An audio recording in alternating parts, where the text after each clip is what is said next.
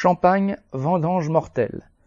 Lors des fortes chaleurs, quatre saisonniers sont morts en Champagne, deux autres dans le Beaujolais. Il n'y a aucune fatalité dans ces décès, ils sont dus aux conditions de travail exécrables qui sont imposées aux vendangeurs. Le travail se fait parfois à la tâche, c'est-à-dire qu'il est payé au kilo de raisin cueilli, ce qui pousse les vendangeurs à multiplier les efforts. Les horaires ne sont pas aménagés pour commencer à la fraîche, tôt le matin, mais s'étalent sur la journée en plein soleil. Les ouvriers n'ont pas d'abri pour récupérer lors de la pause du midi.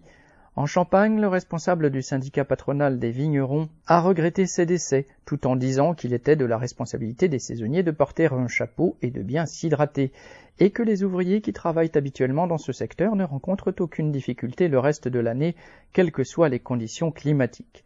Quel cynisme Le travail dans les vignes est particulièrement pénible, et cela tout au long de l'année, car en Champagne, le travail se fait essentiellement à la main, lors de la taille, du liage et aussi lors des vendanges, provoquant son lot de maladies professionnelles. Lors des vendanges, ce sont 120 000 saisonniers qui viennent faire la récolte et, chaque année, certains d'entre eux se retrouvent hébergés dans des conditions indignes.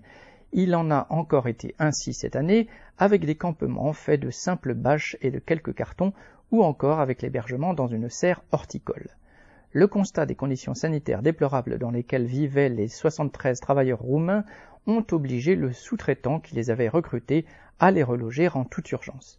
Le recours aux sous-traitants est de plus en plus fréquent en Champagne, permettant notamment aux grandes maisons du Champagne ou aux gros viticulteurs de se défausser de leurs responsabilités en cas de scandale sur les conditions de travail ou d'hébergement. Même dans ce secteur du luxe où le raisin est le plus cher du monde, avec un prix au kilo de 8 euros, la bourgeoisie, comme les familles Arnaud ou Ricard, propriétaires de vignobles, a une soif de profit insatiable et n'a que mépris pour les travailleurs. Correspondant lutte ouvrière.